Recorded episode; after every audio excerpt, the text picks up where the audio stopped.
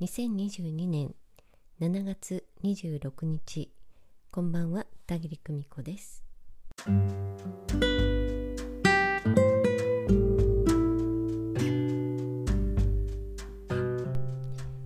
日は注文は具体的にというねお話をしてみたいと思います。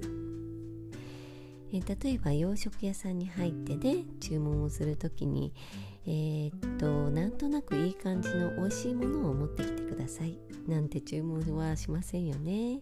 多分メニューの写真を見たりこだわりの説明を読んだり、えー、事前に評判を聞いてそれを注文しようと決めていたりするでしょう。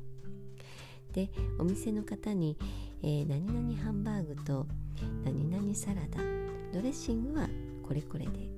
それからライスではなくパンにします。飲み物は食後にデザートと一緒でアイスコーヒーをお願いします。とかね。まあねあるいはラーメン屋さんに行かれた場合にはうん今日はじゃあ醤油ラーメンで麺は固めで背脂は抜きにしてください。ネギネギはね多いめで、え、ちょい辛でお願いします。あ餃子も追加にんにく抜きでお願いしますなんてね。何の話ってことなんですけれども。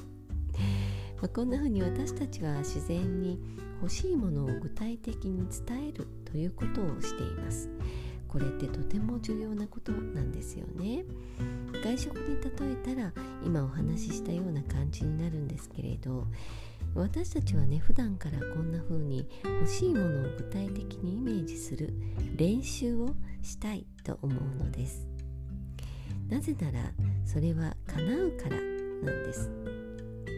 身近で簡単なことほど叶いやすいのです。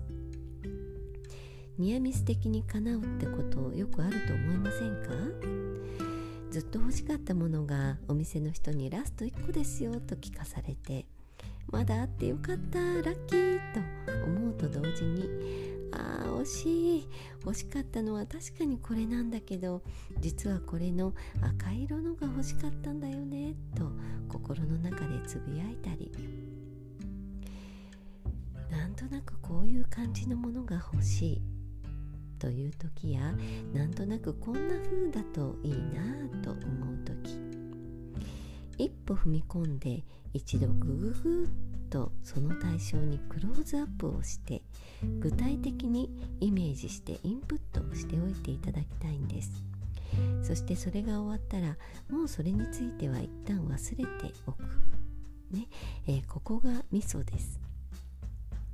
忘れるって言ったってね、えー、何かの折にはあああれねなんて思い出したりするのが私たちなんですけれどもね。一度きちんとインプットしたものというのは案外思い出す時にも具体的に思い出せたりするのです。そうしてお仕事や日々のねお忙しい暮らしのさまざまな目の前のことに取り組んでいる時いつかイメージしたものと再会するという形で目の前に現れるという仕組みが働くんです。